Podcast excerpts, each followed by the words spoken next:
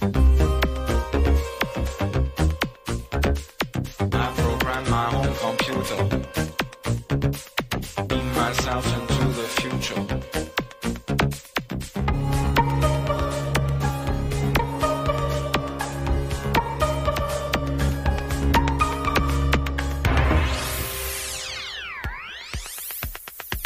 Salut tout le monde et bienvenue au troisième épisode de La Boucle Infinie propulsé par Young Media, le podcast qui vous parle de développement et de programmation.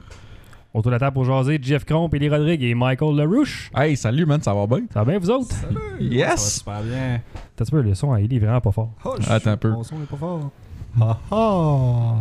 C'est-tu mieux? Ouais, t'as parlé un peu comme dans Pérus. J'ai un petit un peu. grand coup de tête. oui, exact, ouais, c'est ça.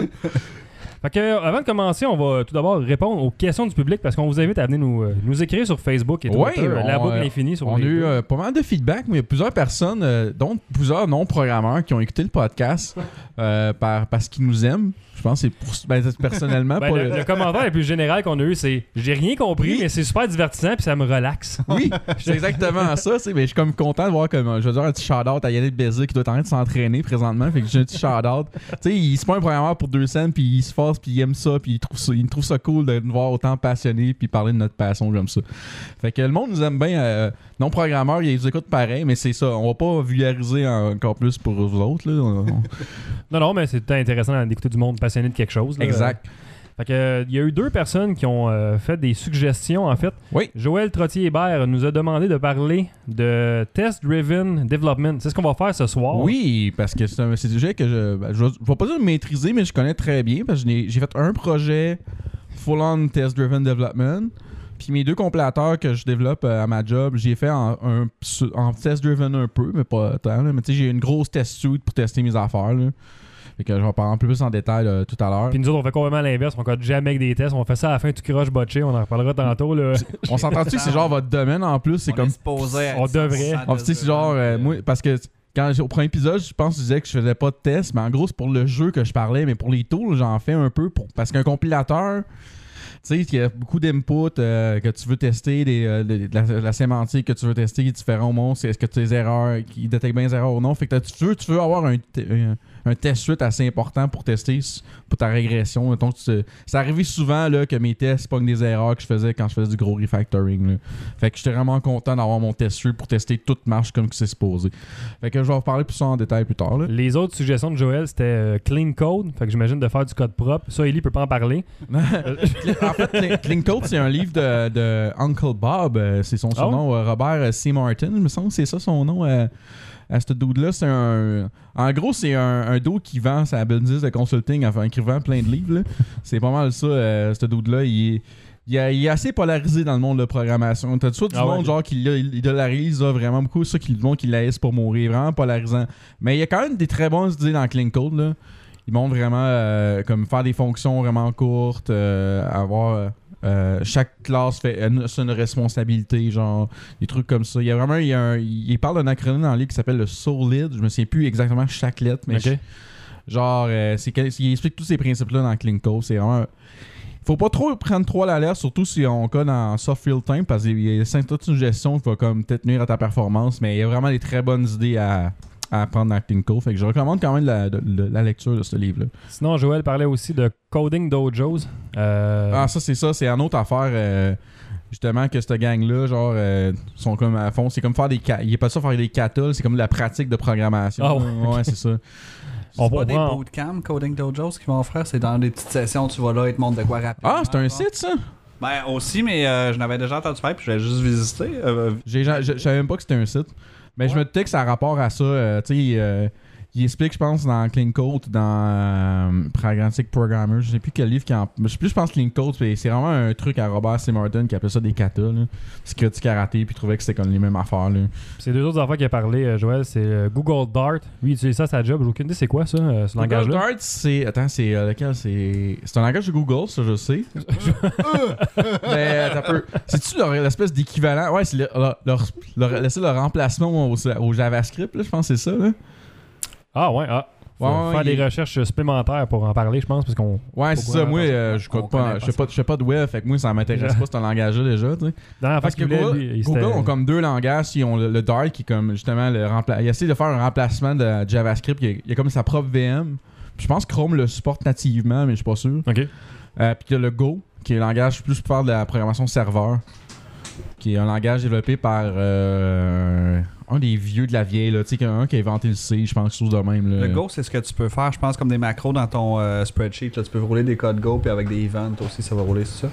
Non, c'est vraiment un langage ben, de généraliste de programmation. Puis euh, c'est vraiment en fait côté serveur. Je sais que j'ai entendu dire que je sais pas si c'est encore vrai, mais je sais que le garbage collector il est un peu cheaty, un peu.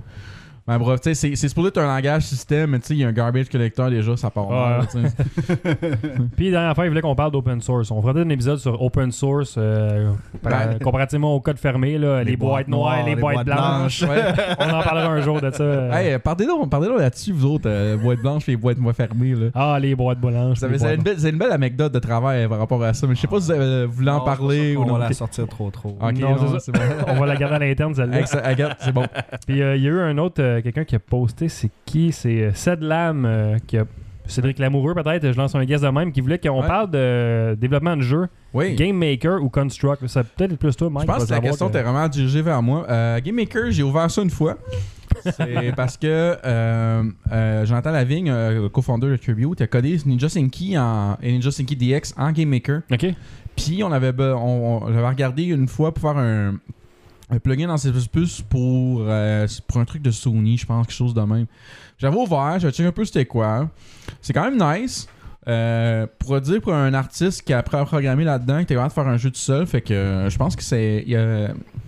J'ai quand même un bel apprentissage. Puis il y a beaucoup de jeux. Euh, Hotline Miami est codé en Game Maker. Ah ouais. Euh, je pense que Apple Drifter est fait en, en Game Maker aussi. Il y a beaucoup de gros jeux indépendants qui sont sortis dans les dernières années qui utilisent Game Maker. Ce qui est cool, c'est que c'est vraiment multiplateforme. C'est Windows, Linux, Mac, mais iOS, Android, puis aussi console euh, Wii U, 3DS, euh, PS3, PS4, Xbox One. Aussi c'est- euh, que- PS Vita. compiler pour Amazon Fire. Ah, pour, les, pour les genre trois personnes qui ont Amazon Fire, tu sais. Mais sinon, l'autre Construct, je connaissais pas. J'ai-tu comme roté dans le micro? Ah, mais ça, c'est un, c'est un standard dans le podcasting Exact. québécois. Tu peux pas y passer par-dessus. là. Hey, écoute, on est au Québec, on aime ça notre bière. Euh, Construct, euh, je connaissais pas pas en gros, Construct, euh, j'étais allé voir, j'ai fait une recherche un peu quand même. C'est un, une espèce d'engine 2D pour le web. Fait que ça fait des jeux. Ah ouais, ok. Ça fait des jeux genre pour le WebGL, Ah. pour le Canvas. Puis j'ai checké les stars, puis les stars, elle a vraiment fucking kick-ass. Sérieux, c'est comme vraiment. C'est vraiment fait pour les noobs. Genre, c'est, euh, t'es capable, je pense, de faire un jeu sans, sans savoir coder. Genre. Il y a vraiment des mots-clés, des behaviors prédéfinis euh, d'avance. euh. Fait que ça a l'air vraiment cool de prototyper un jeu quand t'es un game designer puis tu sais pas coder. Ben, c'est ça. Moi, professionnellement, je me sers pas de tout Ah, ça. Fait non. ouais. non, c'est ça. Tu sais, moi, euh, je pense que je l'avais mentionné dans le premier podcast. On développe notre propre engine, autant Mhm. par-dessus monogame ou vraiment C++ qu'on on est parti de monogame portant C++ puis on fait notre propre engine. Fait moi des engines préconstruits j'ai utilisé Unity pas mal. Beaucoup, de game jam prototypes c'est vraiment nice mais euh, je trouve ça scale mal euh, pour des gros euh, pour le scaler je veux dire ça scale mal à travers plusieurs dedans. Parce que dans Unity le format de la scène c'est la scène qui contient toutes les game objects dedans quand tu t'es comme à plusieurs travailler dedans, ça se merge mal dans un source control. Fait que man, ça vient le bordel là. Euh, c'était, on était obligé de faire des règles de lock quand quelqu'un modifiait à 5 quand on faisait un prototype chez Ubisoft euh, parce qu'on l'utilisait pour faire un prototype c'était on était genre 10 ou 15 de le projet puis c'était l'enfer là. Ça pourrait être un bon sujet, ça. Travailler en équipe sur le même projet. Ouais, les mêmes fichiers, ça. Ouais ouais, ben source control. Ouais, exact. Moi, J'ai vu une compagnie, euh, c'était un de nos anciens clients. Dans le fond, eux autres, euh, il y avait un principe de main levée pour les locks.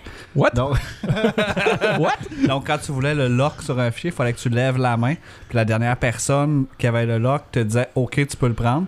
Puis là, euh, C'est bol. ça, Moi ça c'est fonctionnait très bien. Ça doit. sais. Moi, j'ai une affaire qui m'a mind blowé. C'est un, un de mes amis que, que j'ai étudié à l'université avec. Puis là, il, il fait un projet de jeu. Il, euh, il a comme pas encore l'emploi là, depuis le temps. Puis là, j'arrive, puis je demande. euh, là, je vois comme dossier telle date, dossier. T'utilises pas Source Control? Il me dit non. C'est comme. Qu'est-ce que tu fais? Puis là, j'ai comme dit non, installe Git au plus. Premier, premier conseil, installe Git ou SVN au plus calice, là. Tu sais, euh, tu vas juste te sauver de la, de la job, là, tu sais. Mais bon. Hey, on, Ça sera un pendant autre que tu sujet. parles de Git, euh, euh, question complètement hors Ouais, topic. Je suis en train d'évaluer deux, trois choses pour le travail. Puis euh, GitLab, avez-vous entendu parler? Non. Non, pas en tout. Ah. Ouais. Comme déçu un peu, peut-être qu'on t'en parle plus, Ouais, j'imagine. c'est ça, parce qu'on on cherche une intégration pour te- tout le code source de nos projets. On a des Hein? outils qui vont euh, intégrer vers GitHub, mais on en a aussi qui vont intégrer vers GitLab. Euh, qui semble être un outil plus enterprise que GitHub dans le fond. Parce Ouais. que GitHub, tu sais, faut que tu- tous tes membres soient payants, je pense, pour avoir un projet privé partagé. Ouais, ouais. Ouais, puis mais tu GitLab, payes sur tu peux Bitbucket, puis t'as la même maudite affaire. Là. Pour un petit peu moins cher. Pour zéro. Mais- Moi, j'ai les projets. Tous mes projets sont sur Bitbucket, je paye Mais rien. c'est Mais pas- je suis tout seul, par T'as exemple. pas une Ouais, grosse ouais, ouais, équipe ça, c'est. Ben, j'ai une grosse équipe dans ma tête, là, mais Ça, tes problèmes psychologiques n'ont pas rapport avec ça. ça sera pour un autre podcast. Exact. On a quatre personnes qui lèvent la main pour faire des locks. Mais c'est ça, euh, ça a l'air. euh, euh, Bitbucket, le UI est moins le fun aussi, pas mal que GitHub. Non, il est moins beau. hein. Mais je pense que euh, GitLab a un UI très similaire, mais tu peux le hoster chez vous. Oh, ça, c'est nice. Ça, c'est intéressant, Euh, ça. Je pense que ça peut être bien intéressant. Fait que probablement que. Mais le les, vrais épisode, utilisent Git en en bash de toute façon. Là. Avec VI. Git moins A moins M. puis Ah, moi, je le fais de temps en temps, là. Ah ouais, mais ça, Ouais, pas le choix. bash aussi. On travaille à Python l'autre fois, puis Ouais. c'était juste du, du, en ligne de code, ça. là, Ouais, là. ouais. Fait que- Puis moi, je fais export editor égale VI. Hein, Ellie? Le merveilleux VI. Ah ouais, je euh, l'apprécie. on en parlait dans l'auto tout à l'heure. euh, de...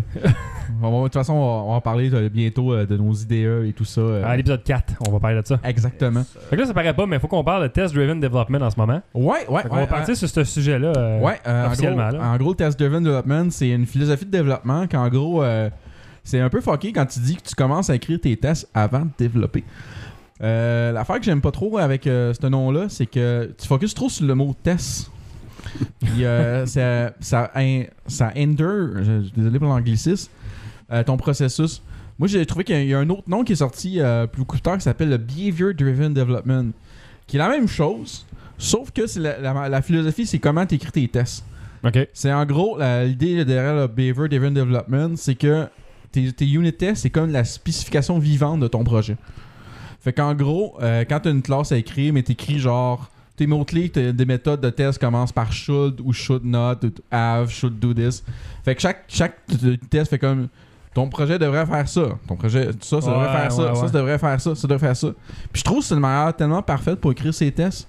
Parce que c'est explicite. Puis en plus, ça décrit qu'est-ce que ton projet fait en même temps. Fait que t'as- tu lis un unit test, fait comme Ah, ok, il y a ça qui devrait, il y a ça qui devrait se faire, il y a ça qui devrait pas se faire, puis tout ça. Fait que.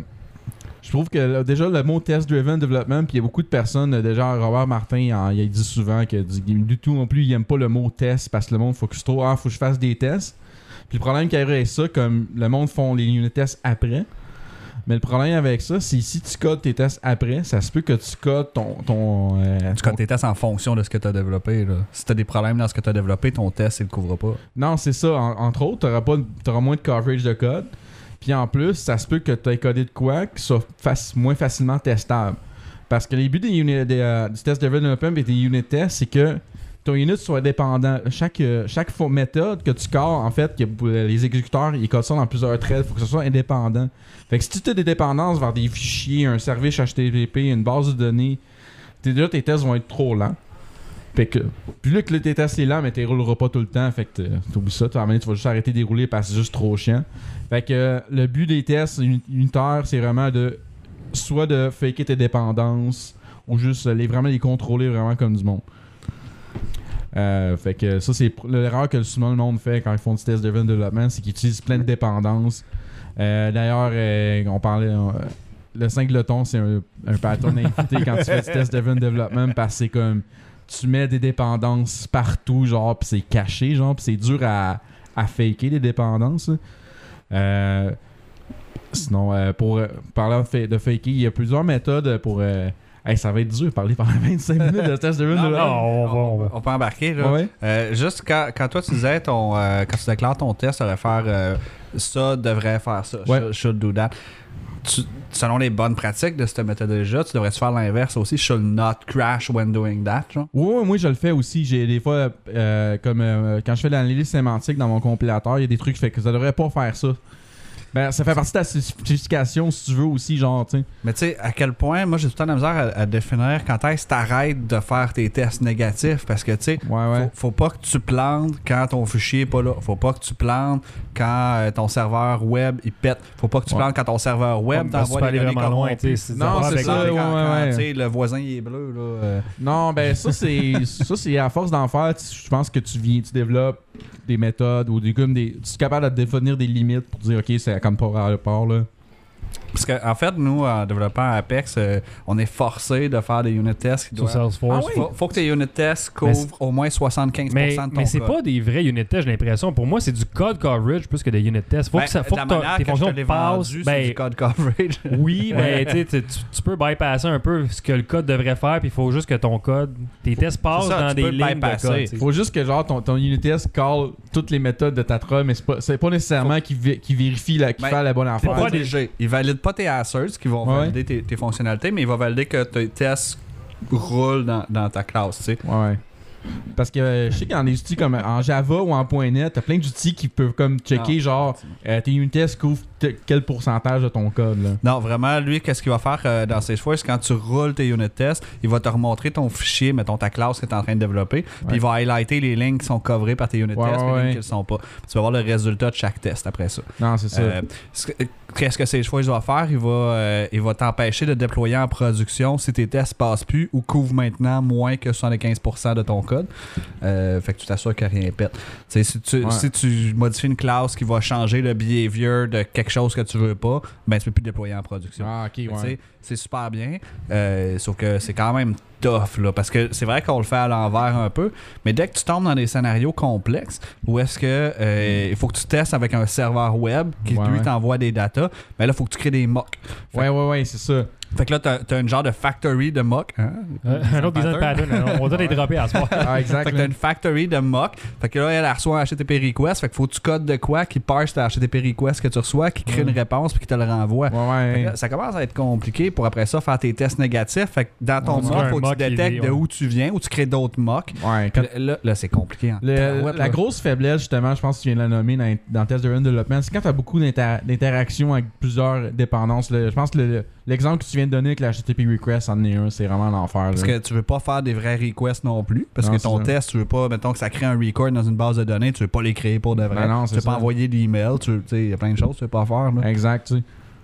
Euh, c'est ça. Je sais que pour une base de données, c'est mieux d'utiliser un. Tu sais, on, entend, on dit mock, fake. En gros, la, la différence. euh, attends, c'est mock, fake. Y en a-tu d'autres, je me semble? Il me semble qu'il y a d'autres termes. En gros, un, un mock, c'est vraiment juste un objet que tu définis qui répond exactement à ce que ton test devrait ou pas recevoir. Exact. Tandis qu'un fake, c'est vraiment juste un objet fake. Fait que, mettons, Ouais. une- un objet base de données, mais ton objet fake, il va tout lire en mémoire au lieu de, de faire des requêtes Ouais, SQL ouais. à ta base de données en vrai. C'est pas mal ça la différence entre les deux. Ton mock, dans le fond, c'est au lieu de te connecter sur un API externe comme tu ferais normalement, mais là, t'en as un fake que c'est toi qui as construit la réponse que tu renvoies, fait que t'as pas à Ouais, c'est- C'est ça, pour chaque unit test, tu définis un mock qui, fait, qui est défini pour ce unit test ouais, spécifiquement. Ça, c'est un mock. Mais un fake, c'est vraiment juste un objet que, générique qui marche pour tous tes tests. Ouais, que tu retournes tout le temps. ouais. fond, nous autres, on combine un peu les deux souvent parce que Ouais. nos, mock factory, tu sais, euh, c'est une classe pour toutes tes unit tests. Tu peux en créer plusieurs, mais Ouais. c'est bien mon nom de prendre le temps même. Excusez. je sais. Bon, moins vite. Ouais, c'est ça. Puis, euh, perdu mon point.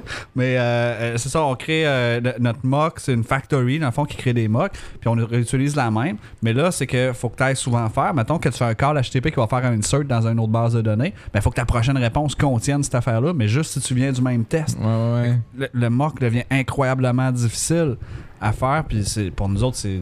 ah, Tu sais, en service, on est payé à l'heure. Mais Ouais, ça, l'affaire aussi, c'est que c'est le point. Pourquoi on le fait souvent pas ou on le fait pas en premier, c'est si tu dépasses ton budget, Exact. tests, t'arrives après ça, ah shit, j'ai plus de temps pour coder. Exact. Ouais, Mon ouais. client qui me dit je veux faire euh, je veux payer euh, 1000 pièces pour telle chose. Tu le fais, tu vas passer euh, mettons moi je vais passer 6 heures à le faire. Est-ce qu'après ça je vais aller y vendre 5 heures pour créer des tests pour s'assurer que ça pète pas, mais il en vend 2 heures certains. Techniquement, on devrait le faire. Mais là, ça, c'est une autre raison de pourquoi le web tient que la broche. Là. Ouais, ouais, ouais. Les tests sont pas assez bien pensés, puis c'est pas Non, construit en ça. fonction de ça. Souvent, Ah. c'est garoché, puis il faut que ça marche. Ok, c'est bon, il touche plus. Non, c'est ça. Quand, quand tu appliques la philosophie à c'est que tu écris ton test avant, puis Euh, puis il faut que ça renvoie comme une donnée qui fait fêler ton test. Puis après, tu fais, tu fais le- juste le strict minimum pour que ton test se passe. Puis après, tu passes à l'autre montes ta test. structure dans le fond. C'est ça. puis, euh, Fait que, comme ça, tu te garantis, tu perds moins de temps à faire tes tests, puis ça se développe à. Tu fais les deux en même temps en parallèle, fait que tu perds un peu moins de temps. C'est ça l'idée de base quand tu appliques la philosophie à la lettre. Et tu vois, cette semaine, on avait à monter, euh, ben, GF a eu à monter des, euh, des tests pour des données financières, d'écriture au grand livre, ça dans un système comptable. Mais le code qu'on avait à faire, c'était juste d'empêcher qu'on peut effacer un record, une transaction dans un livre comptable. Mais Ouais. pour créer une transaction dans ton livre comptable, tu avais 15 dépendances d'objets. Faut que Oh, le livre, les price books, tout ça. c'est Ah, exact. fait que le, le code en tant que tel, c'était deux lignes de code. C'est clair, ça marchait, là. C'était juste si Ouais. t'es en train d'effacer, ouais, non, ici des lignes. tire une erreur, Ouais. Ouais. Fait que les unit tests pour faire ça, on était rendu, je pense, à 200 lignes de code. Ah non, Ça m'a pris vient- un après-midi temps complet faire les unit tests pour une affaire qui m'a pris 15 secondes à coder. Fait que Non, non, fou, t'as pas le choix d'un certain sens parce que tu veux pas que quelqu'un puisse désactiver le feature, fait qu'il faut que tu sois unit testé. Mais là, ouais, c'est. c'est- Mais la question, Fred, tu te poses, si tu veux que, mettons, que si tu fasses du refactoring, que ça, ça soit catché pour que, en- en que tu pas- tu- ça n'a pas de régression en gros. là? Est-ce que tu veux que tu veux, est-ce que tu veux pas que ça quand tu, moi, tu fais trop de refactoring, Ouais. est-ce que tu veux, est-ce que tu veux que ça soit testé pour refactorer dans Ben, en fait, le, le problème qu'on a eu surtout, c'est parce qu'on pouvait pas déployer parce qu'il fallait que ça couvre. tu sais.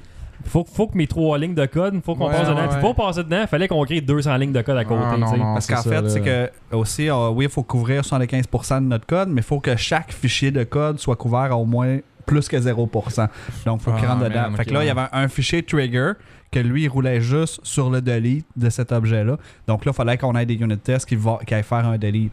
Mais là, commencer à faire ça avant, ça, c'est vraiment difficile. Non, c'est ça. Est-ce que j'ai utilisé un framework de dependency euh, d'injection de dépendance? Non. Ok, c'est peut-être pour ça que c'est compliqué vos affaires. Ben, peu importe, tu sais, euh, créer la structure d'objet est quand même compliqué à créer. Non, parce que c'est ça. euh, moi, quand j'avais fait mon projet en, en TDD, c'était en point net. Fait que euh, c'était quand même nice. J'avais pas mal de. Il y a beaucoup de, réfl- de réflexions en, point- Ouais. en C Sharp puis en point net. Fait que c'était vraiment simple. Puis en gros, tu définis une interface, une interface carrément, le, le, le mot-clé Ouais. Le design pattern interface. Non, mais il y a le mot. c'est pas un pattern, non, ouais. Non, c'est- l'interface. En, interface, C- en ouais. C Sharp, il y a un mot-clé qui s'appelle interface. On l'a Apex je pense. ça. Ouais, ouais, c'est ça, c'est juste- C'est juste genre une définition de classe avec juste des méthodes dedans. Ouais, ouais. Puis tu pouvais, avec un, avec un, frame- un framework de d'injection de dépendance, dire OK, pour telle interface, tu utilises telle implémentation concrète.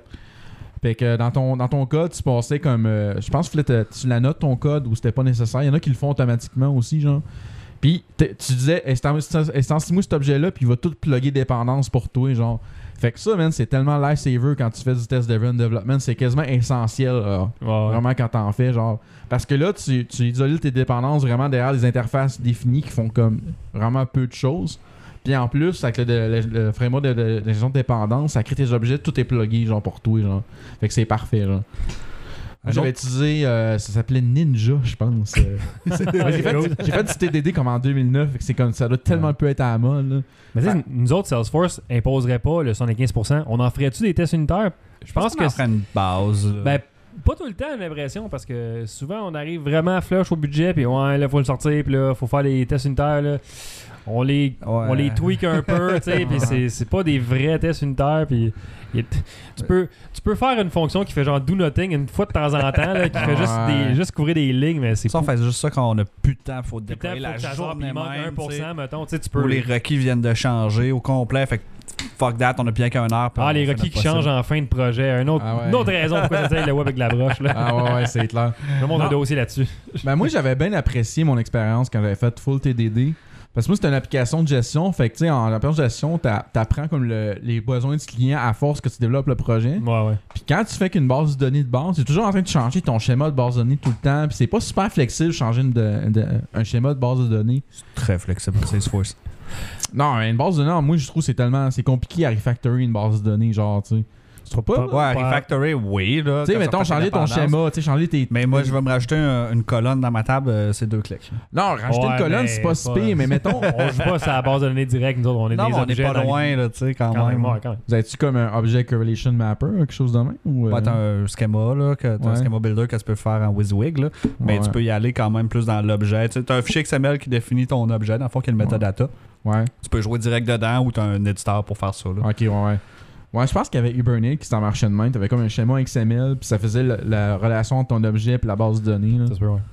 Ouais. Puis, euh, euh, une autre affaire, nous autres, qui, euh, moi, qui me fait chier sur des unit tests, dans le fond, dans Salesforce, là, euh, c'est que dans Salesforce, tu peux développer en code, mais tu peux développer en WYSIWYG aussi. Tu peux rajouter des règles de validation sur des objets. Ah, tu ça, tu peux faire ça direct en production sans avoir l'affaire de, de unit test. Fait que là, tu vas faire tes unit tests, tout ton code marche, t'es testé comme faut, t'es tout content, tu mets ça en production. Là, un mois après, les requirements ont changé, une petite affaire. Fait que tu veux juste changer un bout de code, fais tes unit tests, tu veux déployer, ça marche plus. Puis là, tu, Ouais. tu creuses pourquoi ça marche plus. Le client a créé une règle de validation qui va faire que tes unit tests, l'objet peut plus se créer, Ah, peut ça plus se passe, ça se passe. fait que là, tu es en train d'essayer de déboguer cette affaire-là. Ton, ton changement de une ligne de code qui prenait 5 minutes, c'est rendu 3 heures de débogage et de parlage au client. Ah, c'est parce que t'as donné trop de pouvoir à ton client, Mais t'as pas le choix. Ah ouais. Tu sais, les autres, ils ont un système admin, puis euh, s'il y en a juste un, t'es bon, genre, parce que d'habitude, Ouais. ils en- ils, veulent que tout le monde soit système admin. Hey, ça devrait pas être couvert par des unit tests, tes parties là, man. Mais non, mais des fois, tu fais choix. pas exprès, tu sais, tu fais juste, toi, tu crées tes mock objects, tu crées tes affaires, puis là, t'as une validation rule qui vient de s'ajouter qui fait que tu peux plus les créer. ouais. Fait que tu peux plus déployer tes unit tests. Faudrait, je, je savais que j'aurais emmener mon laptop à soir. J'aurais montré le code source, j'aurais montré, je pense j'aurais montré comme. En plus, euh, pour faire les mocks, moi j'avais une librairie en C Sharp qui était vraiment nice, qui s'appelait Mock. Ça, oui, c'était mais avec un. Q, avec un Q à la fin au lieu de CK, genre. Puis qu'est-ce qui était vraiment cool de cette, de librairie-là, c'est que ça utilisait un Fluent Interface. Fait que t'écrivais genre. euh, c'est vraiment comme si t'écrivais une phrase, comme tes conditions, points. euh, c'est vraiment vague dans ma tête parce que ça fait vraiment longtemps que j'ai fait ça, mais une Fluent Interface, c'est vraiment pour dire genre. T'as une met- euh, mettons, euh, tu ferais euh, une requête. Ah, je sais pas, c'est tellement. J'ai pas rien qui me vient malheureusement pour l'instant là-dessus, mais il y avait vraiment un API vraiment nice à utiliser, c'était vraiment facile de faire tes objects définis pour ton test, genre. C'est comme, mais quand tu reçois ça, when. Faudrait jouer un exemple de code dans ma face. Ouais, ouais. Mais bon, c'était vraiment nice. J'imagine que ça doit exister encore en, en C Sharp, cette affaire-là. C'était genre. Tout frais, c'était fait pour le C Sharp 3 ou 3.5, genre. C'était vraiment. là, ça utilisait les, euh, les lambda expressions à fond la caisse ça, pour faire tes mock objects. C'était vraiment génial. là. Mais je pense que pour des produits, c'est beaucoup plus simple aussi, là. Ouais, moi, c'était un produit de gestion. là. C'est vraiment un, un site, un, si- un site en ASP.NET que j'avais fait. Puis je l'affaire que je trouvais vraiment nice, c'est que sur mon site web marchait sans avoir une base de données. J'utilisais une fake base de données qui était SQLite, Même pas, c'était un dictionnaire, je pense, quelque chose de même. euh, je- je- C'était vraiment là, une affaire vraiment fucking niaiseux. là. C'était c'était pas un SQL c'était vraiment un-. Même pas une base. Il n'y a pas d'SQL qui était impliqué là-dedans. Là. Tu sais, j'ai- J'avais vraiment abstrait le fait que je faisais des requêtes SQL. C'était vraiment juste mon objet concret qui s'occupait genre de faire des requêtes SQL. J'utilisais- J'avais utilisé euh, N-Hibernate justement, la version .NET ouais. de Hibernate.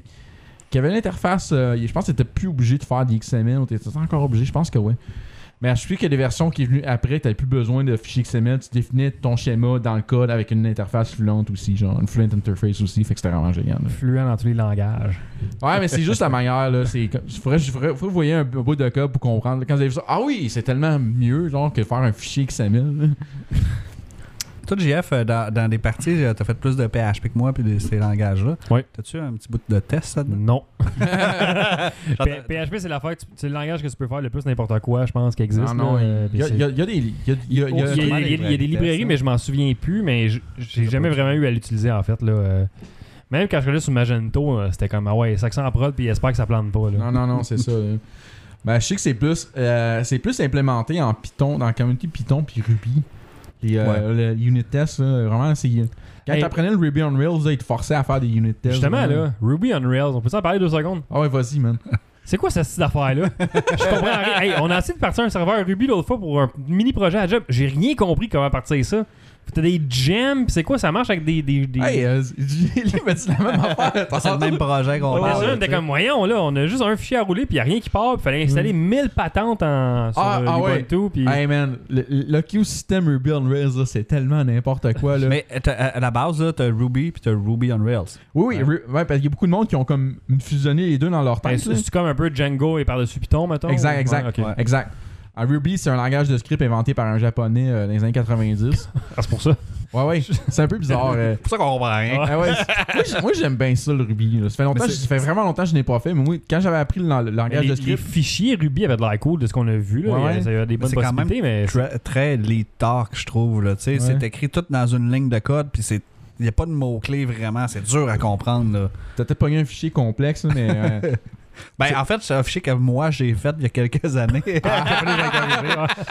là, je l'ai ouvert puis je comprenais plus rien. Ah, ok, ouais. mais ouais. tu sais, mais d'habitude, je tombais dans n'importe quel langage de programmation, puis que je comprends, tu sais, des if, des else, puis des Ouais. return, là. mais euh, c'est juste ça du code. tu sais. Ouais, c'est Mais c'est vrai, c'est vrai que tu peux faire beaucoup de raccourcis en une ligne. C'est tout un raccourci, puis là, tu regardes ta ligne, je je comprends pas ce que je suis en train d'essayer de faire, là. c'est. je- je- Mais ça reste moins pire que du Pro quand même. Là. Puis là, en plus. Jamais ouais, touché à ça. j'ai- Pro, man, c'est dégueulasse. Moi, j'ai ça pour mourir. Là. Mais c'est quoi la différence? C'est quoi le Ruby on Rails? En gros, c'est un framework web. Genre, ça, ça, ça inclut un framework M- MVC. Vous aimez, tu sais, le Ouais, on aime ça, les MVC. Ben. MVC. Euh, c'est comme un. En gros, genre, le, le principe, c'est que ça fait du. euh, quand tu prends un projet Ruby on Rails, c'est comme un, un petit programme que tu roules en console, puis ça, ça gère un gros scaffolding, genre, déjà de base. Puis t'as juste des, des petites parties communes à définir de base. Tu fais définir comme un schéma, puis euh, ça génère euh, plein d'affaires. plein- ton view controller, ton view, ton controller, puis ton modèle comme pour toi. euh, Il y a un système de migration. là. c'est vraiment. C'est vraiment en fait de faire des projets quick and easy. De, ça a été pensé faire des trucs quick and easy, mais ils ont beaucoup- quand tu fais tu commences à avoir quoi de complexe, jamais- je me suis jamais rendu là. Moi, j'ai juste m'amusé, je me suis juste amusé avec Quick and easy, pas de partir le serveur. Zéro. là, Moi, j'ai jamais fait de projet en Rails. J'ai comme juste essayé, j'ai lu un peu là-dessus, mais c'est ça, tu sais. C'est Ouais, vraiment en fait pour faire comme du prototyping de base, mais quand ça. J'ai l'impression que ça a comme de la misère à scaler quand ça devient gros. Ben, le projet ça a bien marché parce que le but c'était d'enlever Ruby on Rails qu'il y avait dessus puis de faire juste un uploader HTML5. Fait que ça a bien été là, quand Ah, même. mais, quand même. euh, Mais je me rappelle quand j'avais fait, euh, dans le fond, c'était juste un, euh, un serveur web qui uploadait un fichier. Puis euh, c'est dans le début des recours que je vais en parler un petit peu tantôt. Puis il supportait principalement. Tantôt ou dans deux semaines. Là, Ouais. Dépendant vous écoutez quel épisode. Là. Ouais. Et, il supportait Python puis Ruby, puis Ruby c'était bien trendy dans ce temps-là, fait que je l'ai fait en Ruby. Puis je me rappelle, j'avais jamais à- fallait faire marcher le serveur web qui s'appelait Sinatra au lieu de Ouais, ouais, ouais. Puis là, Sinatra, puis t'avais le logo d'un gars qui joue du saxophone, c'était bizarre, genre ça prenait tout pour C'était- faire bien hip, man, donner des trucs. les-. Ah, Quand je parlais d'écosystème, il y a toujours 10 000 librairies qui font la même affaire. Ils ont tous des noms fuckés. euh, c'est le bordel. là. je voudrais refaire un projet bientôt avec ça, mais euh, pas tout de suite. Moi, j'ai plus de raison d'utiliser Ruby. J'ai déjà codé quelques scripts avec ça. Je sais que j'avais codé euh, un script qui parsait un fichier d'input. Euh, genre, j'avais comme une liste de tous les euh, opcodes du, euh, d'un- processeur. Puis ça générait, euh, je pense, le- la table pour un désassembleur, un truc. de même. J'avais fait un script Ruby pour ça. tu sais. Ben, je sais pas si on en ferait beaucoup si on viendrait qu'à aimer ça. Ruby, c'est sûr, c'est comme sûr. Python. Le Python, au début, on comprenait rien. Puis Ouais. je suis venu qu'à aimer vraiment Python à, la fin. Là, euh, ça, ça fait des bonnes affaires rapidement, le Python. Ah ouais, moi, j'étais un hater de Python pour une vraiment raison de marde. L'édentation.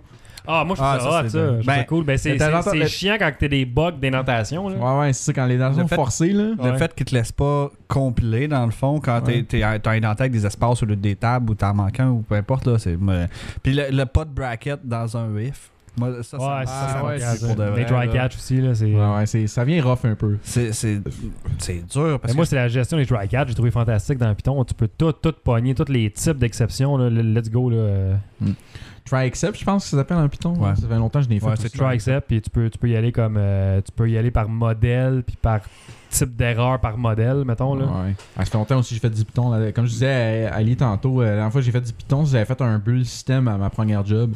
Puis euh, il y avait un il passait un fichier de input en XML. Genre, j'avais pris. Au début, je voulais le faire en Ruby parce que j'étais comme un pro Ruby. Mais l'affaire, c'est que les autres programmeurs connaissaient plus Python. Puis Python s'est installé plus de base dans des systèmes Linux. Ouais, ouais, ouais. Fait que euh, c'est comme ok, ils vont faire ça en Python. Mais à force d'en faire, j'ai vraiment apprécié le langage. Vraiment plus, genre, je suis comme. Je suis pas, pas devenu un full lover des Python, mais j'ai arrêté d'être un hater des Python. là. C'est vraiment un beau langage. là. On en parlera un jour des, des, euh, des, euh, du, du handling d'exception, en gros guillemets. Là, euh, Ouais, ouais. Les meilleures façons de faire. Parce que, Ellie, tu me parlais au fois, tu disais que les try catch, tu avais appris que c'était pas recommandé de faire ça, ça prend trop de mémoire. Python a l'air d'être vraiment axé ces try catch pour gérer tes exceptions. Ben, je sais qu'en C, il n'y a pas beaucoup de projets qui s'en servent. Là. Non, ben, je pense que de. de- ben, je viens du développement mobile limité en RAM, tu sais. Ouais, ouais. Puis en, en pas beaucoup de CPU, puis j'aime ça coder quand même que ce soit efficace. Ouais. Fait que j'étais habitué, je me suis toujours fait dire, puis je l'ai je l'ai constaté aussi. Si tu relies sur des exceptions, ça marche moyen, là, tu sais. euh, C'est tout le temps lourd à caster, ton expert à caster, mais à créer l'exception, puis à, à faire qu'elle se rend, puis qu'elle soit catchée, c'est tout le temps lourd en RAM. Mm. Mais effectivement, je pense que Python, eux autres, ils ont un modèle que tu codes, puis que tu peux dépendre des exceptions, puis c'est léger. là. Ouais, mais tu sais, en Python, tu t'attends que la performance est comme pas aussi Ouais. efficace qu'en C++. Fait que tu peux te permettre d'être plus, j'allais dire lazy, genre, mais plus. euh, c'est. Tu peux- tu peux t'en permettre plus côté. euh, tu peux- Mais en Python, c'est parce que tu, tu peux pas faire, mettons, euh, donne-moi un objet, puis est-ce que l'objet est nul, il va planter avant que tu te rendes à est-ce que l'objet est nul. Fait que t'as pas le choix de mettre un try-catch pour le pogner cette exception-là avant. Ouais, ouais, il y a beaucoup de. En C-Sharp aussi, t'as souvent le null, le null pointer exception, là, tu l'as souvent aussi. là. Ouais, je pense dans tous les langages. Ah non, je, Ah, je suis venu qu'à aimer Python, là, plus qu'au septembre l'année passée quand que Ellie m'a dit Bon, tu codes un projet en Python, puis let's go, là, t'es tout seul à te coder là-dedans, t'es l'expert, puis Ellie s'en va en vacances. je suis comme, ok, je suis l'expert Python, j'ai jamais touché à ça de ma vie, cool. Ok, on va apprendre Python. Puis j'avais passé trois semaines à essayer de monter le serveur. T'as essayé de partir le serveur. À la fin, il il a arrêté de faire des erreurs. Il marchait pas, mais il avait arrêté de faire des erreurs, donc j'ai dit tiens, ça fonctionne. J'ai eu une belle semaine où j'avais des grosses gouttes de sueur dans le front. Puis je fais OK, là, là, faut que je, je prends un step back. Je prends un petit cours sur YouTube d'une heure de comment Django Python fonctionne. Ouais. Après, ça a tout débloqué, puis c'est parti, là. Mais Ouais. c'est une bonne affaire quand vous comprenez pas ça, d'ailleurs. Peut-être un conseil, là, allez sur YouTube, tapez ce que vous comprenez pas, puis il y a du monde qui l'explique des fois très bien. Des fois, il y en a qui l'expliquent très mal, par exemple. Là. Sûrement qu'un micro tu croches en plus. hein. Ou il y en a qui te marquent de quoi, finalement, c'est juste un écran fixe, pas de son, pas rien. Puis le gars, il clique, clique, clique, tu sais pas ce qui se passe. Euh, OK. Tout le monde dans les commentaires l'envoie chier. Là, parce- Parce qu'il sait pas faire des tutoriels sur. YouTube. Hey, parlant de, de vidéos de monde qui code, euh, moi j'ai Ah oui, découvert ce matin euh, un service qui s'appelle livecoding.tv. Ouais! c'est le genre le Twitch du coding. ça. C'est le. Twitch du coding. Et euh, je pense que c'est intéressant, mais c'est aussi très bizarre. Je suis tombé, euh, tantôt je vous avais envoyé le lien, je pense que c'était quelqu'un qui, co- qui codait live, un russe, euh, qu'on voyait un peu flou, il avait de l'air étrange. Il codait, euh, je pense un compilateur C++ dans NetBeans. Oui, c'est ça. Euh, mais des fois, tu l'entendais parler un peu, puis on savait pas trop ce qu'il disait. Puis le, le- genre Twitch, pas Twitch, mais live Live coding, il y a t'as ton timer de ton stream Ah, actuel. ah, hein. Puis t'as aussi le timer de ton projet. Euh, mais lui, son timer actuel, je pense que t'as 26 heures en ligne de travailler sur ce projet de Ouais. compilateur. Ah, en ligne, va te coucher. Va te coucher. Mais euh, Il est c'est- pas tuable là. mais c'est un drôle de principe, je trouve, cette affaire-là. Parce live que- coding euh, Il me semble que moi, quand je code, je dois être plate. Parce que je, je- je code. J'ai déjà fait du live coding. euh, ben, j'avais fait un. Essayé de faire un tutoriel pour euh, hacker les ROM de Spinus, faire du MS1. Puis c'est rough, là. C'est pas évident, là. Mais ça, ça- ça- a bien sorti. Premier, premier, euh, première partie, j'ai utilisé mon micro. La deuxième partie, j'ai fait ça comme en fuck off. Là, t'attends t'as mon, t'entends mon bout de ventilateur de laptop. Genre, c'est vraiment dégueulasse. là. Mais le monde a apprécié. Je sais pas si ça a, il a peut-être aidé 2-3 personnes, tu sais, mais au moins euh, ça a aidé. Mais j'ai goût de l'essayer, moi, le live coding. Ben, moi aussi. euh. Mais je vais l'essayer, c'est sûr aussi. Je pense que je vais développer RZO sur live coding vu que c'est un projet pour moi qui est ouvert à tout le monde un peu vu que c'est Ouais. pour le bien du podcasting. Ouais, Je pourrais l'essayer. C'est Angular, ça pourrait donner des, des tips peut-être au monde, mais, Mais ce que je trouve. mais, mais ça, mais, la même affaire que toi, c'est je vais-tu parler pendant? Bon, là, je m'en vais faire de quoi? Je pense que Qu'est-ce que- c'est quoi qui se passe là? Je- pense que d'avance, t'es mieux de définir un plan, qu'est-ce que tu vas faire, parce que sinon. Ouais, dans cette session-là, je vais faire marcher genre les MP3, mettons. Ah, mais Ouais, si ouais, jamais c'est ça, ça. marche pas. Genre. Ben là, t'as t'as- T'as l'air cave. ben, t'as la cave où le monde voit c'est quoi du développement. c'est- non, c'est ça, ça fait partie du développement. Moi, tout, ça arrive souvent, je sais pas ce que je fais, je tâtonne, man. Puis tu sais, ça. Je sais vraiment pas où ce que je m'en vais. À un moment donné, ça, je finis par faire marcher, puis c'est plate, là, c'est sûr. Mais je vais m'essayer aussi, moi, mon projet à, de Initial 94 d'Arcade Montréal, qui est comme un ROM hack mélangé avec un, application C, avec la partie électronique. La partie C, je, je pense que je vais le live coder. Ben, si on le fait, on les mettra live sur notre euh, Facebook et notre Twitter de La Boucle Infinie. Exactement. Abonnez-vous Ah oui, en grand nombre. La première vidéo aussi, j'ai vu dessus. euh, en fait, je regardais pour comprendre un API. Euh, je pense que ça, ça peut être une belle affaire. Il y a un API que je cherchais comment est-ce qu'il fonctionne. Fait que là, Ouais. tu vois comment est-ce que le monde l'utilise. Oh, Parce que tu as le backup aussi de- des vidéos. Fait que tu vois, OK, ce gars-là, il utilise ces API-là, il est dans telle IDEA, c'est comme ça qu'il l'a branché au début. Ouais, c'est super ouais. intéressant parce que souvent, tu vas trouver ta source sur GitHub de quelque chose que tu veux, tu veux copier ou tu sais, Mm. te baser dessus. Tu de le faire marcher, ça marche pas. Il te demande des librairies, il te demande des affaires de même. Fait que ça, ça peut être bien. Mais là, à un moment donné, le, le- le vidéo, au début, le gars, il s'était son wallpaper de desktop. Genre, puis là, il disait, Hey, cette image-là est pas assez geek. Je fais, voyons. Après ça, il allé acheter des fils SATA sur Amazon. Euh, ça m'intéresse pas. Mais pourquoi, tu live stream ça? Genre, prépare- prépare-toi un peu d'avance. Prépare-toi puis commence quand t'es prêt, pas avant. C'est c'est épais, là. Mais euh, ça, je pense que ça peut être intéressant, mais c'est un peu bizarre. Parce que tu vois, le projet que le gars est rendu à 90 heures de travailler sur son projet, il n'y a personne qui a écouté 90 heures du gars qui Ah code non, son non, projet. que non, Surtout qu'il parle pas, tu sais. Ben, il parle tout un peu. Mais on va faire une classe. Checkez bien ça le singleton. Non, Là, je vais coder un if. Voici mon else. Ah, tu peux faire des else. Ah c'est- merveilleux. Mais euh, c'est ça, on va essayer, puis on partagera le lien de. Ben, moi, je trouve de mon part, ça va être intéressant. Ça va montrer comment des gens développer en C++, faire un projet avec l'animation, puis ça ressemble un peu à faire un jeu un peu. Parce que j'utilise certains, certains principes, comme justement, euh, euh, genre le, le temps, le, le temps d'un frame, le delta time, des trucs de même, faire des animations. Fait que ça va être intéressant, je pense, pour le monde euh, qui va en apprendre plus comment faire des trucs animés ou euh, interactifs. Ben, c'est pas, ça va être pas interactif, mais genre, euh, qui ressemble à un jeu un peu, là. C'est mon point. Cool. Il nous reste Yes. combien de temps, JF? Ouais, 10-15 minutes, mettons. Là, si on- Ouais, nice. Je peux parler. euh, j'ai euh, découvert, ben, il pas si longtemps. Genre tantôt. Tant- ben non, mais ça fait, ça fait plus longtemps que j'y pense, mais euh, tout le monde a sûrement déjà entendu parler de Pokémon Go. Ben oui, Oui, ben, ben oui. Justement, Qui on va checker. Y, parler? des Pokémon dans le studio en ce moment? Ah, je penserais pas. Je penserais pas. Je les ai toutes mangées. T'as pas parti ton bot pour faire ça, j'espère. Ah, t'as peu, t'as peu. Aller. En fait, euh, vous avez sûrement vu la map qui est sortie il y a pas si longtemps. Là. Il y a un site web, tu vas, puis tu vois le Pokémon, il est directement en haut Ouais. avec le temps qui reste. qu'il soit Ouais, là, là. Po- Pokévision de ce monde-là. Pokévision, mais il y en a une couple d'autres. Il y a plein, là, Il y a des applications qui sortent sur ton téléphone, que c'est un radar qui va dire exactement il est là, puis qui te rajoute un overlay par-dessus ton jeu. Genre. Ça avait comme brisé un peu le principe du jeu là, de faire ça, mais. Attends un petit peu, j'ai un punch. Ouais, il- il- je pense qu'on va le encore plus. On te le laisse away, là. En fait, juste en, en ayant vu ces maps-là, je me suis dit, Colin, mais il se passe quelque chose. Comment est-ce qu'ils font pour aller chercher ces datas-là? Il y a une manière d'aller chercher, c'est clair. Sûrement que le gars, il est logué, il doit avoir un API ou quelque chose. Fait que, hier ou avant-hier, je me suis mis à faire un peu des recherches là-dessus. Je cherche comment ça marche. Tu sais, au pire, je me suis dit, je pourrais sniffer le protocole de données qui passe, mais c'est un peu compliqué quand même quand ça se passe sur ton mobile. là. Ouais. Puis là, euh, j'ai découvert en fait du monde qui ont mis sur GitHub des implémentations d'un API de Pokémon. Euh, fait que là, je trouvais ça malade parce que je me dis, ça serait vraiment cool que je puisse juste aller voir genre euh, JSON des sons où les Pokéstop. Moi, ça, ouais. je trouvais ça capoté, tu sais. Puis juste d'aller caler le JSON des Pokémon proches de chez nous, ça serait hot. Mais il y a quelqu'un qui a codé, dans le fond, un bot en console qui, qui farm les Pokéstop proches de chez vous. Mais le gars, dans son README bon en sens. plus sur GitHub, il a écrit genre, je fais ça pour faire une librairie pour apprendre aux autres comment le coder. Ok. Mais moi, quand je l'ai installé, je me suis dit, ben c'est cool, je vais avoir genre euh, euh, une liste de menus qui va me dire, OK, il va chercher les Pokéstops qui sont proches. Euh, OK, il y a un Pokémon là, je veux le catcher. Juste les, les- chaque call à l'API que je peux les faire individuellement. Mais lui, il a vraiment tout rappé. Fait que tu as une variable, mettons, la vitesse à laquelle tu peux marcher. Donc là, tu, tu lui tu, tu calls le- le- la ligne de commande avec ton username password.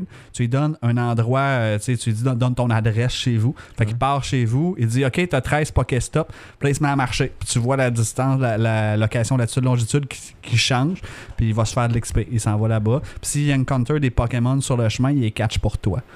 Je trouve ça un peu plat. Mais ben, c'est plate, mais le, le principe en arrière est quand même cool que là, tu l'as refait en code au complet. Euh, en fait, moi, je veux faire comme projet de faire qu'est-ce que je cherchais avec ça, qui est vraiment un menu que je peux faire chaque appel à l'API un par un. tu sais. C'est Ouais. peut-être si je fais quelque chose sur live coding, ça risque d'être quelque chose comme ça. Euh, puis une affaire que hum, l'API utilise, que j'ai découvert, dans le fond, je connaissais pas, c'était Protobuf. Oui. Protobuff. C'est ça, Protobuf? Ouais, Ouais, Protobuf. c'est pas Tobuff, c'est Google qui fait ça. C'est Protocol Buffer. En fait, euh, c'est euh, c'est pas tant un protocole de communication, c'est plus un format de fichier euh, qui est comme un peu soit un JSON ou un XML, mais encore plus pour mobile que, que les autres y avaient comme vision. C'est quelque chose que je vais essayer d'utiliser dans d'autres projets bientôt pour voir qu'est-ce que ça dit. Parce que j'ai. Ouais. En gros, la base, comment ça marche pour, pour essayer d'expliquer aux En, gens? en gros, là, c'est que tu définis deux contrats, un peu comme un, un- un XML. Tu définis ta structure de, de ton format de fichier. Donc, tu dis un peu euh, les huit premiers bytes, ça va être euh, le chiffre qui représente une énergie, mettons. Ouais. Puis après ça, ça va être le nom d'un Pokémon pendant 25 euh, bytes. Puis après ça, peu importe, tu définis ça. Fait que là, le client puis le serveur long. Puis après ça, il s'échange un flux de, de, de bytes binaires, là, Ouais. de, de bytes normales. Fait que comme ça, ta structure de données est connue de tous les côtés. Euh, tu sais, de base, je pense que le principe est bon, mais dans ma tête, à moi, il me semble que ça fait longtemps que ça faisait ça. Si je codais une application en C++ dans le temps, ben, mon contrat était codé dans mon client puis dans mon serveur, tu sais. Ouais. Ben, du peu qu'on a lu euh, quand tu m'en as parlé tantôt, euh, c'est qu'en gros, c'est que tu as un fichier contrat, mais ça peut exporter dans plusieurs langages. Fait que tu as comme un fichier indépendant des langages, puis ça génère ton code de sérialisation, puis de l'e- puis même ton modèle automatiquement à partir d'un seul fichier. Fait que, Je pense que c'est là l'avantage de Protobuf, puis c'est vraiment efficace pour l'envoyer sur le wire sur Internet. Fait que je pourrais faire mon serveur en Ruby, lui donner ça, prendre la librairie de Protobuf, après ça Ouais. faire un client en C++, lui donner mon fichier de Protobot, puis de base ça va marcher. Exact. Genre, ma Exact, fichier, puis il va désérialiser, sérialiser dans bon format. Ah, Ouais. c'est sûr que ça, ça, ça fait bien. Ouais, c'est ça. Ben, en, gros, quand je dis à mon compilateur, mais mon, mon- un de mes compilateurs, euh, mon, mon code generator, il fait un peu ça, genre, pour le- notre jeu, genre. C'est pas juste ça, mais c'est en gros, ça ressemble un peu à ça, là. ça, le jambon, il utilise-tu Protobuf? non, non, non, non, non. j'ai- Jambon, c'est pas mal mort comme projet. Ah, faut repartir ça. Ben oui, Mets ça dans ça. livecoding.tv. là. Ah, déjà, j'ai tellement de projets. Là. Je, je vais vraiment finir le projet de, de, de NHL 94 euh, augmenté avec l'arcade Montréal parce que ça, ça va être malade. quand ça Ah, va je suis sûr qu'on peut là. en prendre plus des projets. Ah, on a du temps. On a, du On a temps, plein de fait temps. J'avais-tu mentionné mon jeu NES aussi sur, euh, sur le podcast, je pense Non, pas. je pense pas. Non, c'est ça, à Job, on, on va bientôt. euh, Ah, oui, oui, oui. Ouais, ça, j'en avais parlé. On, on va avoir, euh, j'espère qu'on, je sais pas si ça va arriver ou non, euh, avoir un 10%. Puis euh, quand on déménageait de local, euh, je parlais avec un co-founder, puis on parlait de la NES. Puis moi, je la connais bien. La NES, j'ai fait un émulateur de NES. Ça aussi, j'avais oublié de le mentionner dans les. Ah, c'est cool ça. C'est son projet. Fait que la NES, je la connais comme. C'est toi ça qui a fait la NES Classic Edition? Ah ouais, c'est ça, c'est moi. C'est toi? Fait que genre, je parlais, je parlais, je suis comme je connais. Puis là, euh, mon, un des co-founders, son rêve, c'était faire, depuis c'est faire vraiment un jeu NES. Je suis comme, ben là, Chris, on est deux à compagnie qui sait programmer pour la Nintendo, tu sais, qui sait faire de l'assemblage sur Nintendo. C'est comme de fil en aiguille, on fait, fuck off, on fait un jeu NES. wow. A- on a déjà commencé, commencé à faire un pipeline euh, qui convertit euh, des PNG ou des GIFs, euh, même des animations en GIF, qui pack les tiles pour que ça roule sur une NES. Euh, commencer à faire un Hello World, il y a une petite animation. Puis euh, le- j- euh, mon co-founder a déjà commencé à faire un prototype du sprite, de l'histoire, tout. C'est vraiment nice. Cool. Fait que j'ai bien hâte de voir plus de temps à travailler là-dessus. Tout collé ensembleur aussi. Là, c'est, ben, Que- quelle idée tu utilises quand tu codes un assembleur? Notre patte plus plus. Ah, ça, je pensais. Regardez ça pour le prochain podcast, les idées. Ouais, On je- va- ouais. Juste un, pour vous inciter Non, à écrire euh, le prochain. là. Mais sinon, les taux, j'ai colle en, en C-Sharp en WPF. euh. Fait que ça marche bien. Nice. Je pense que c'est pas mal ça pour aujourd'hui. hein. Ben, pour les tests driven, je pense que oui. Là, euh, on a Ben, c'est le ça, tour, je pense. hein. J'ai bien aimé entendre vos expériences là-dessus, vu que je savais pas que Salesforce c'était comme forcé de faire des unit tests. Là. Mais c'est ça. euh, Je trouve ça euh, correct que ce soit forcé, mais en même temps, je trouve que c'est pas assez bien implémenté. Si vraiment il fallait que ça soit comme testé pour que ça fonctionne, il faudrait qu'il check les asserts puis que check les résultats. de tes- Parce que là, tu peux vraiment le faker ton, ton test unitaire jusqu'à Ben, un certain point. Ouais, je pense que mais- c'est bien que tu peux le faker aussi. C'est pas bon de le faire, mais des fois, t'as pas le choix. Là.